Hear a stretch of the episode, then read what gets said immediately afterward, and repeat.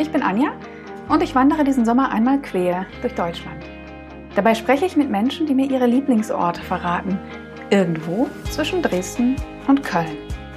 Ich bin unterwegs, um Verbindungen zu finden, von unbekannt zu bekannt, von die zu wir und von Orten zu Lieblingsorten. Schön, dass du dabei bist.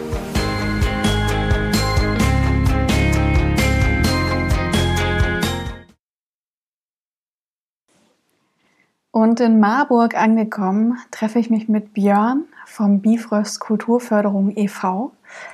Ein Name, der mir während des Interviews entfallen war, aber ich habe es ganz geschickt übergeleitet. Björn habe ich in der Elisabethenkirche getroffen, was insofern lustig ist, als dass ich ja vorher von Amöneburg kam, wo ich in der Stiftskirche den Pfarrer interviewt habe. Ähm, das war also das Thema des Tages. Wir sind weitergezogen, unweit der Kirche ist eben dieser kleine Platz, von dem Björn spricht und der sein Lieblingsort oder einer seiner Lieblingsorte in Marburg ist. Björn spricht über den Verein, wie gesagt, Bifröst Kulturförderung e.V. Und äh, ich finde, das Schönste an den vielen, vielen Dingen, die Björn sagt, ist, das Ziel des Vereins ist es, Kultur nach Marburg zu bringen, auf die wir Bock haben. Und ähm, ja, das ist was, was ich äh, ganz, ganz großartig finde und was äh, ich sehr, sehr inspirierend finde, ähm, die Dinge eben anzupacken, ähm, auf die man selber Bock hat. Ja, insofern viel Spaß bei dem Interview.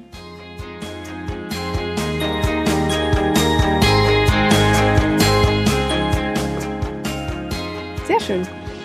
Also dann, ich sitze heute hier mit Björn. Björn, wo sind wir hier? Genau, äh, wir sind hier in Marburg, äh, genauer gesagt am Mineralogischen Museum neben der Elisabethkirche. Äh, es ist ein kleiner, schöner, versteckter Platz hinter dem Mineralogischen Museum ähm, mit einem wir mit einer wunderschönen Reihe an Statuen, Stimmt. die in der Mitte, die in der Mitte zeigt die Tochter von der heiligen Elisabeth oder heißt so, zumindest heißt die Statue so. Bei den anderen bin ich mir gar nicht so sicher, was die darstellen sollen. Ich mache mal ein Foto davon, dann haben wir den kulturellen Teil auch äh, dabei. Auf jeden Fall, auf jeden Fall ist es sehr schön schattig und äh, eigentlich ist hier nie was los. Also auch voll der Geheimtipp, wenn man sich mal in Ruhe hinsetzen möchte oder abends mal gemütlich ein Bier trinken möchte. Ja. Ähm, schöner, schöner Platz. Genau, wir müssen nur gucken, wir haben da oben einen nicht identifizierten Vogel, der manchmal ein bisschen laut wird. Also schauen wir einfach mal, ob wir den noch irgendwie runterschießen müssen.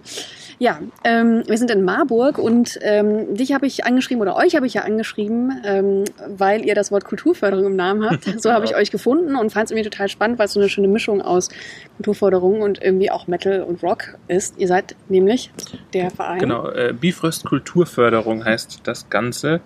Gibt es seit 2015, aber äh, historisch gesehen machen wir sowas eigentlich schon seit 2002. Mhm. Wir sind aus einem Open-Air-Festival entstanden. Damals hat man sich gedacht, ah, hier gibt es kein Open-Air-Festival in der Nähe, machen wir das mal selber. Das hieß damals noch Ragnarok Open mhm. Air.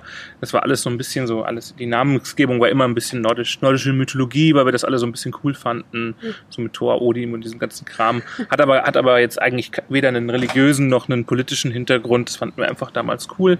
Und irgendwann, als dann nach 15 15 Jahren Festival, also waren 15 Ausgaben. 15 Jahre? Ja, wir haben das 15 Jahre gemacht. Irgendwann ging es dann zu Ende, finanziell, als auch mit der Motivation und den Helfern. Äh, und dann kam noch eine Finanzprüfung, deutsches Finanzamt und so kennt man ja. Und dann haben wir irgendwann gesagt, okay, ähm, wir wollen da selber nichts mehr drauflegen. Wir wollen nicht ständig unser Privatgeld dafür ausgeben, dass andere feiern können.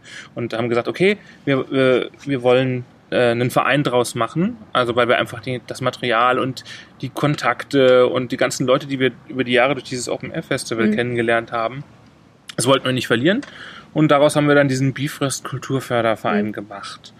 Jo, also im Grunde genommen äh, veranstalten wir Konzerte, mhm. aber nicht ausschließlich. Das heißt, jeder, der unserem Verein beitritt, kann sich überlegen, will er mal ein Konzert in Marburg organisieren oder eine Lesung mhm. oder eine Ausstellung, irgendwas, was mit Kultur zu tun hat. Da sind wir eigentlich sehr offen. Wir haben auch einen ein Sommerfest äh, mhm. in einem Tonstudio zum Beispiel. Manchmal gibt es Lesungen. Wir hatten auch schon mal einen Workshop zum Thema äh, ja, wie promote ich mich als Band. Ah, okay, cool. Also alles, alles Mögliche, manchmal auch was in die Richtung Kunst. Wir hatten eine, wir hatten eine Lesung äh, dieses Jahr, Mhm. da ging es um Karl May und Western-Geschichten. Was total cool ist, weil ich ja in Radebeul geboren bin, das muss ich jetzt reinstreuen und Karl May kommt ja aus Radebeul. Das ist aber auch unsere einzige Connection. Aber cool, Karl May-Lesung, super. Aber ich sag mal so, unser Hauptgeschäft sind tatsächlich, tatsächlich äh, Konzerte und die bewegen sich meistens so im Rock- und Metal-Bereich. Äh, aber auch der ist ja mittlerweile so breit aufgestellt, da Ja. sind dann Psychedelic-Rock-Konzerte dabei, die dann eher äh, andere Leute ansprechen als zum Beispiel diese Black-Metal-Sachen oder sowas. Also wir sind da sehr breit aufgestellt und äh, ja, wir treffen uns hier in Marburg immer einmal, in, einmal die Woche, Mhm. äh, immer dienstags in der Altstadt und äh, da wird dann, heute ist Dienstag. Heute ist Dienstag. Genau, und äh, da besprechen wir dann immer so, worauf wir Bock haben, Ja. was wir machen wollen äh, oder was, was man dann halt auch so zu tun hat bei so Ja. Konzerten. Ja. Was sind da so für Leute dabei im Verein? Oh, ganz unterschiedlich. Also am Anfang waren es natürlich hauptsächlich äh, ja, Heavy Metal begeisterte Männer. Mhm. Ähm, da sind dann natürlich ganz viele andere Leute dazugekommen, die dann auch gesagt haben, oh, Rock und Metal, das ist so meins. Äh, aber wir haben mittlerweile auch äh, durchaus ein paar Damen dabei, Mhm. äh, die sich für ganz viele Sachen interessieren. Natürlich, äh, dann natürlich auch Musikkonzerte. Ähm, also ich würde sagen, eher dieses mittlere Alter, also Mhm. so zwischen 25 und 40. Mhm. Äh, so ganz junge Mitglieder fehlen uns weitestgehend. Ein paar ältere Mhm. Herrschaften, äh, so im 60er-Bereich, haben Mhm. wir auch dabei, äh, die uns auch immer ganz tatkräftig unterstützen.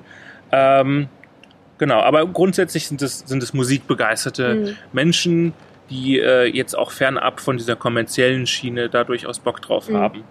Was ist denn euer, äh, euer Antrieb, euch hier in Marburg, seid ihr hier irgendwie auch verwurzelt, ähm, so zu engagieren, wie ihr das macht? Auch schon so lange vor allem.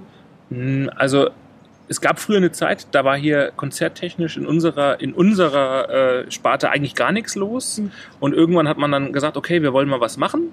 Dann hat das irgendwie jeder gemacht und irgendwann, und irgendwann hat man dann auch wieder ein bisschen zurückgefahren. Und mittlerweile haben wir dann so ein, ja, durchaus da so eine, so, versuchen so eine Waage zu entwickeln zu, okay, äh, was können wir anbieten, was wollen wir anbieten? Wir haben immer gesagt, wir machen Kultur, auf die wir Bock haben Mhm. äh, und nicht das, was sich jetzt irgendwie rechnet. Äh, Mhm. Wir haben ja natürlich auch noch äh, hier ein paar größere Kulturzentren Ja. und andere Vereine, die auch ähnliche Dinge machen.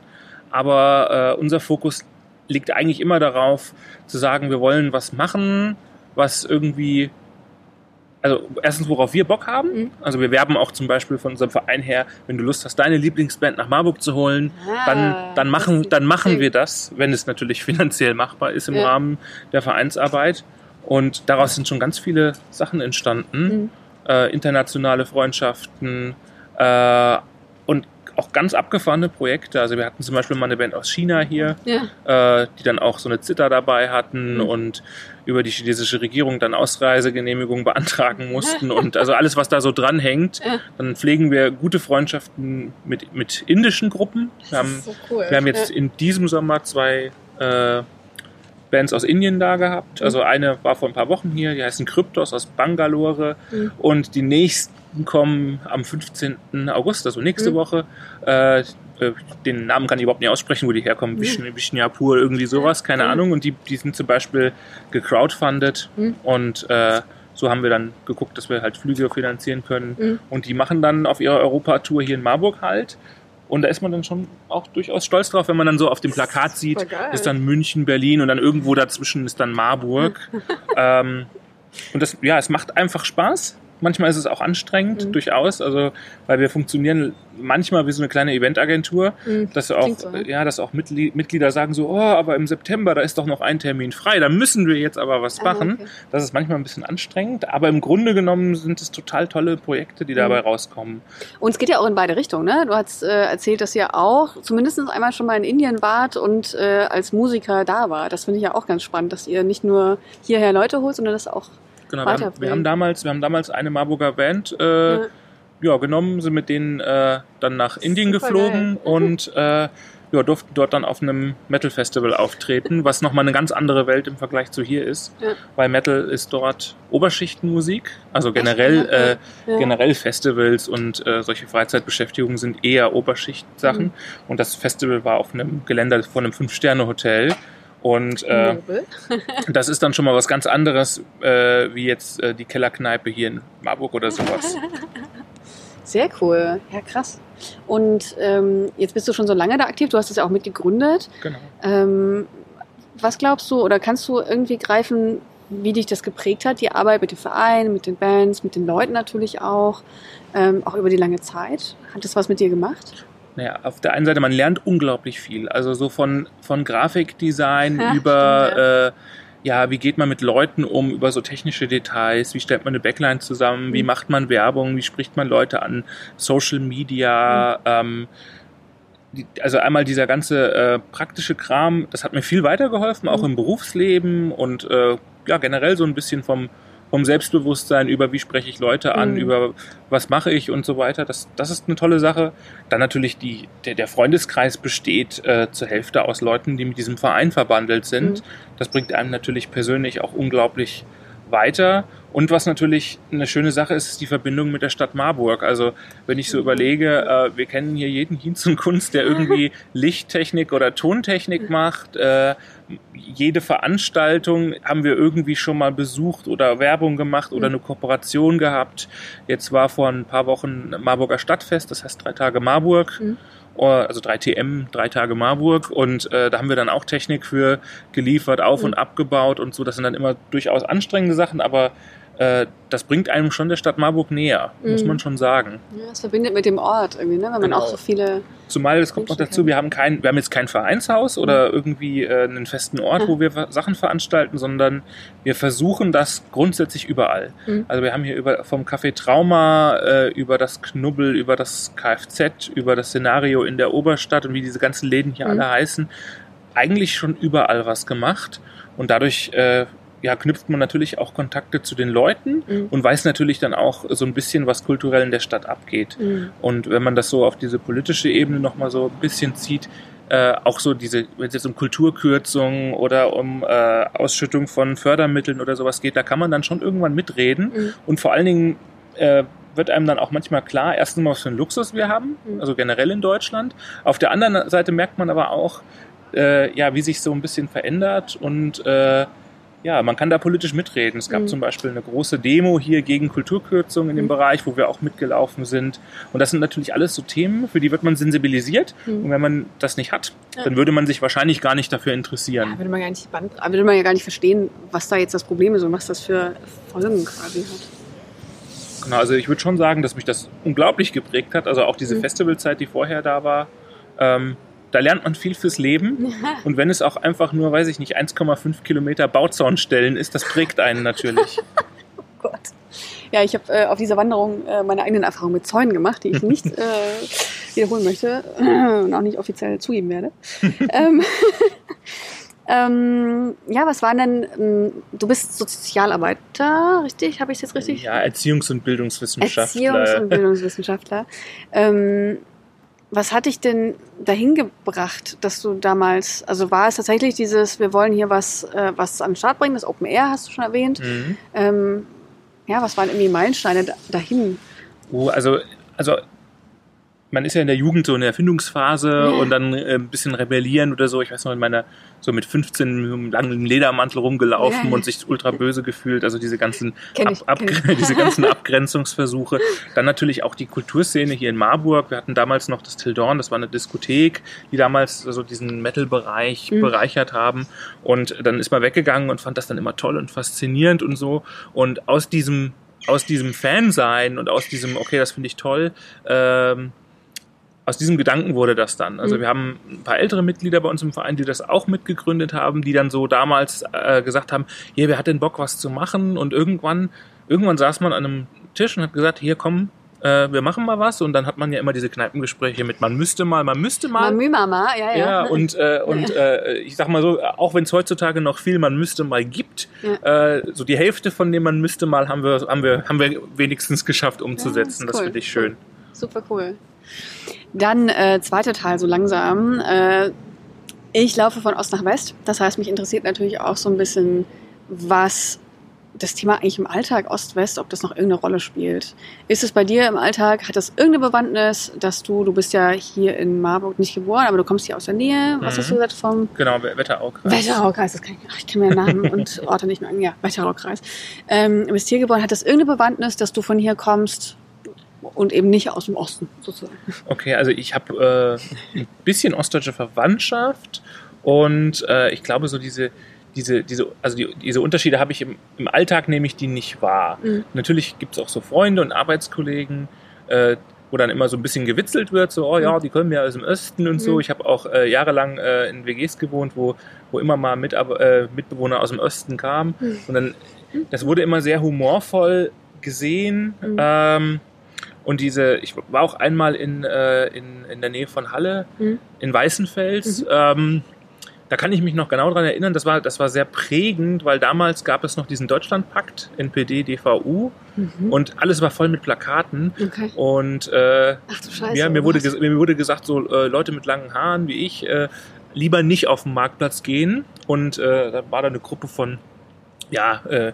Menschen äh, mit Kurzhaarschnitt, sage ich Ja. mal so. Und dann hieß es so, geh da lieber nicht lang. Und das, das gibt's hier in Marburg gar nicht. Mhm. Also das gibt's hier in Marburg gar nicht. Ähm, wenn hier mal die früher die NPD aufgelaufen ist mit irgendwelchen Wahlständen oder so, das hat drei Minuten gedauert, bis Mhm. die sich mit irgendeinem Studenten angelegt haben und dann waren die nach 20 Minuten wieder weg. Das ist natürlich ein schöner Vorteil an Marburg. Ähm, also, aber diese Unterschiede habe ich durchaus schon, schon gesehen. Also Mhm. dieses, dieses, dieses politische. Aber jetzt so, wenn ich so an, an, an Freunde denke, die so aus dem Osten kommen oder sowas, wird das eigentlich, wenn überhaupt mal mit einem, mit einem Witz thematisiert. Aber so, so wirkliche Unterschiede. Mhm. Ähm, das Religiöse, ganz, ganz häufig sind die äh, viele, die sagen, äh, ich bin auf keinen Fall getauft. Und Mhm. äh, wenn dann hier äh, ja, mein Mitbewohner oder verschiedene andere, die dann ja, aus katholischen Dörfern kommen, äh, ne, und dann sagen die, ja, ach komm, ihr seid ja alle hier katholisch und äh, Mhm. bei uns gibt sowas nicht, bei uns wurde keiner getauft. Also ich glaube, diese Unterschiede, die gibt es, aber gerade bei der jungen Generation ähm, ist immer schwierig zu benennen. Also so, im, Mhm. so im, im Alltag merke ich es jetzt nicht so. Mhm. Und mal Gedankenexperiment, äh, ein Björn, Anfang 30, der ähm, aus Halle meinetwegen oder aus Dessau, Görlitz, was weiß ich, Rostock kommt. Ähm, da ist der Vogel wieder. Ähm, was glaubst du, wie ihr euch unterscheidet? Im selben Jahr geboren, auch ein Björn. Ach du liebes bisschen. Ich, also ich glaube, man hat, Frage, man, man, man, hat, man, man hat ja immer so ein paar Klischees vom Osten Mhm. im Kopf. Und die werden natürlich auch medial so ein bisschen geprägt. Also gerade jetzt auch, äh, wenn man so an Freital und diese ganzen politischen Vorfälle in jüngster Vergangenheit denkt, ähm, dann, dann, dann, dann beeinflusst das einen ja durchaus negativ. Auf der anderen Seite muss man Mhm. natürlich auch überlegen, es gibt ja äh, gegen zum Beispiel Rechtsruck unglaublich großen Protest und das sind ja jetzt äh, dann durchaus äh, liberale äh, Menschen, die das dann machen. Und äh, ich glaube, also zumindest kenne ich das aus Erzählungen äh, von Bekannten und Veranstaltern, die, die Mhm. dann gesagt haben, so, es gibt halt im Osten über große äh, Räume manchmal nichts. Mhm. Äh, so im Sinne von Kultur, Mhm. Arbeit, äh, Perspektive. Mhm. Und das führt dann natürlich dazu, dass Leute sagen, na ja, dann schließen wir uns halt irgendeiner radikalen Gruppe an, weil äh, die machen ja zum Beispiel in Anführungszeichen soziale Arbeit oder die machen ja irgendwas. Mhm. Und ich glaube, wenn ich, also so vom Klischee her gedacht, wenn ich jetzt da aufgewachsen wäre in bestimmten Parts, wäre natürlich die Gefahr groß, dass äh, die Biografie ganz anders aussieht. Also gerade wenn man jetzt so von diesem Sozialen her denkt. Mhm. Aber da bin ich auch sehr unentschlossen, weil das sind ja durchaus so auch mediale Klischees. Ja, Ne, so kaputt, kaputte, schwierig. kaputte Straßen und der, der, und der Jammer-Ossi und Ja. diese ganzen, diese ganzen Witze, die da auch drüber gemacht werden. Mhm. Und ich finde, da muss man ziemlich aufpassen. Mhm. Das ist auch, ähm, da bist du ja auch vom Fach, das ist ja auch ein Thema, was ähm, so Sozialwissenschaften ähm, gerade interessiert. Was ist denn da diese, dieser Unterschied? Ja, also ist die, ähm, hier kommt nie einer her, ne? Wir haben ja einen wunderschönen äh, Bulli T2 gerade, der hier gerade parkt.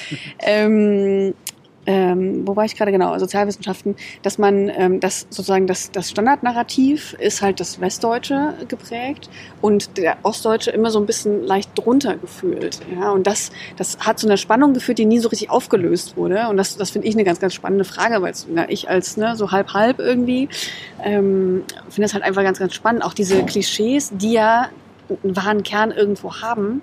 Und deswegen die letzte Frage auch, ähm, was glaubst du, kann man tun, um da irgendwie rauszukommen, um aus diesen Gräben, die da teilweise gefühlt sind, ähm, ja, um da irgendwie aufeinander zuzugehen? Naja, also was heißt tun? Also das Problem ist natürlich einmal ähm, die, wenn es denn Unterschiede in zum Beispiel Förderung oder infrastrukturellen Sachen mhm. gibt, dann muss man natürlich versuchen, dass man die ausgleicht. Und ja, das Thema Perspektive. Man mhm. braucht halt eine Perspektive. Ich wäre wahrscheinlich nicht, nicht, mehr in Marburg, wenn ich hier keine Perspektive habe. Mhm. Also viele Leute studieren hier beispielsweise mhm. und sagen, na ja, äh, in dem und dem Berufsbild gibt es hier keine Perspektive, dann ziehen die natürlich weg. Mhm. Und wenn ich mir jetzt vorstelle, äh, dass ich, was weiß ich, eine Lehre gemacht habe ähm, und äh, verwurzelt bin in irgendeinem Dorf, mhm im Osten beispielsweise und dann sage, okay, ich habe aber hier eigentlich gar keine Perspektive. Mhm. Und aus dieser Perspektive entwickelt sich dann natürlich bestimmt auch Enttäuschtheit, Wut oder sowas. Oder man zieht einfach weg. Mhm. Und ich glaube, das ist so ein bisschen das Problem. Wenn man, wenn es, äh, ja, wenn es Regionen gibt, wo es keine Perspektive gibt, dann muss man mhm. gucken, dass man da wieder Perspektive hinbringt. Mhm. Und das ist natürlich eine, äh, eine gesamtpolitische Aufgabe, die natürlich auch sehr schwer zu bewältigen ist. Weil wir, weil wir kennen das ja selber, wir haben hier in Marburg äh, Standort Beringwerke, also die Pharmaindustrie ist hier sehr, sehr groß. Und äh, ja, äh, viele sagen immer so, ja, da sollen die mal schön mehr Steuern zahlen. Und dann gibt es natürlich äh, etablierte Parteien, die dann sagen so, ach, eigentlich ja nicht, weil wir wollen denen eigentlich nicht an ihr Geld, weil mhm. diese Standortattraktivität soll erhalten bleiben. Und das, das ist ein sehr äh, sensibles Thema. Und ja äh, ich sag mal so, man kann natürlich froh sein, dass man in so einer Stadt wie Marburg lebt, die ja durchaus äh, Perspektiven bietet. Mhm. Also habe ich zumindest so kennengelernt. Kann natürlich sein, dass andere das anders mhm. sehen, je nachdem, in welchem Metier man auch steckt. Stimmt, je nachdem, wie man fragt. Aber ähm, das, ja, ich stelle mir das äh, in weiten Teilen, ich war mal auf einer Veranstaltung in der Nähe von Wolfsburg, eine Stunde entfernt, da gab es äh, über weite Teile nichts. Mhm. Und äh, das ist dann natürlich schwierig.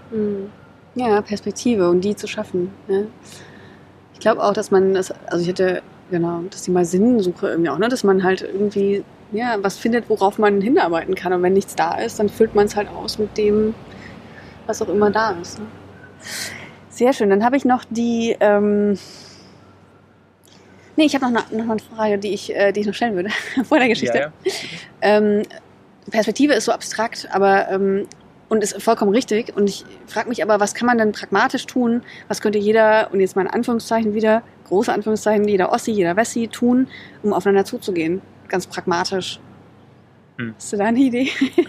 also, also ich sehe ähm, jetzt mal auf also unser Kulturverein zum Beispiel, da gibt es hm. eine verbindende Sache und das ist die Musik. Mhm. Und wir haben zum Beispiel, ach, wann war das denn? Wir hatten letztes Jahr eine Band aus dem Osten da mhm. Und äh, dann unterhält man sich natürlich auch so über, äh, ja, was gibt's hier so in der Stadt, wie wird mhm. das so gefördert, wie wird das angenommen.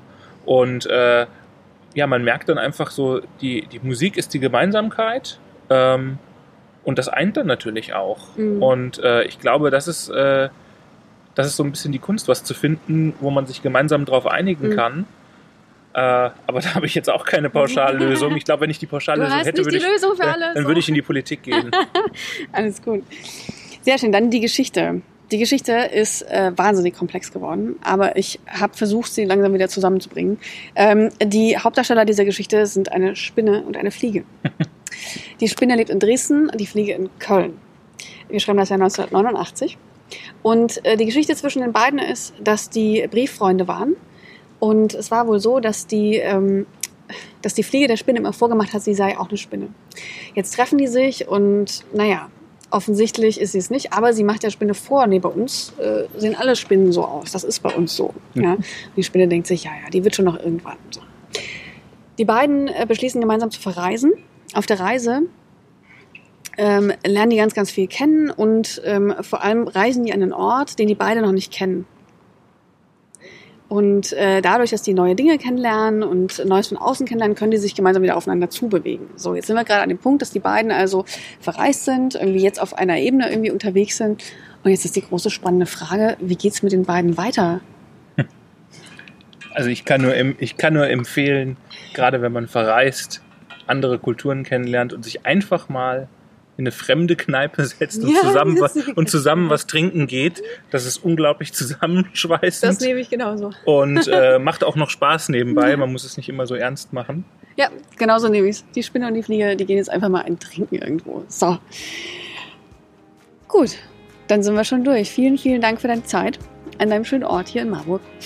Kein Problem. Dankeschön.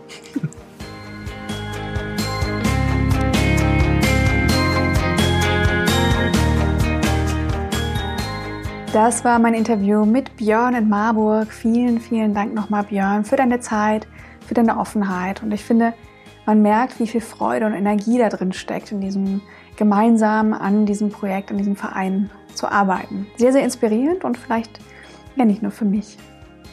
Ja, für mich geht es jetzt weiter in Richtung Köln. Von Marburg aus kann man tatsächlich dem Jakobsweg folgen, was ich nicht zu 100% mache, aber immer wieder kommen die die Wegweiser in Richtung Köln äh, an Bäumen und sonstigen Mauern vor. Letztes Jahr ist übrigens diesen Weg Theresa aus Köln gelaufen. Und zwar interessanterweise ist sie tatsächlich von Meißen, was ja meine zweite Etappe war, nach Köln gelaufen. Sie ist da Pilgerwegen gefolgt. Also ein bisschen anderes Konzept als ich, aber ich freue mich schon drauf, Theresa in Köln mal zu treffen, denn das ist ja wirklich ein ziemlich, ziemlich großer Zufall, dass wir beide da im Abstand von einem Jahr im Grunde einen ähnlichen Weg einschlagen. Ja, darauf freue ich mich, aber jetzt geht es erstmal weiter in Richtung Köln über Siegen. In Siegen werde ich das vorletzte Interview führen und in Köln dann das letzte richtige Interview. Ja, in diesem Lieblingsorte-Podcast.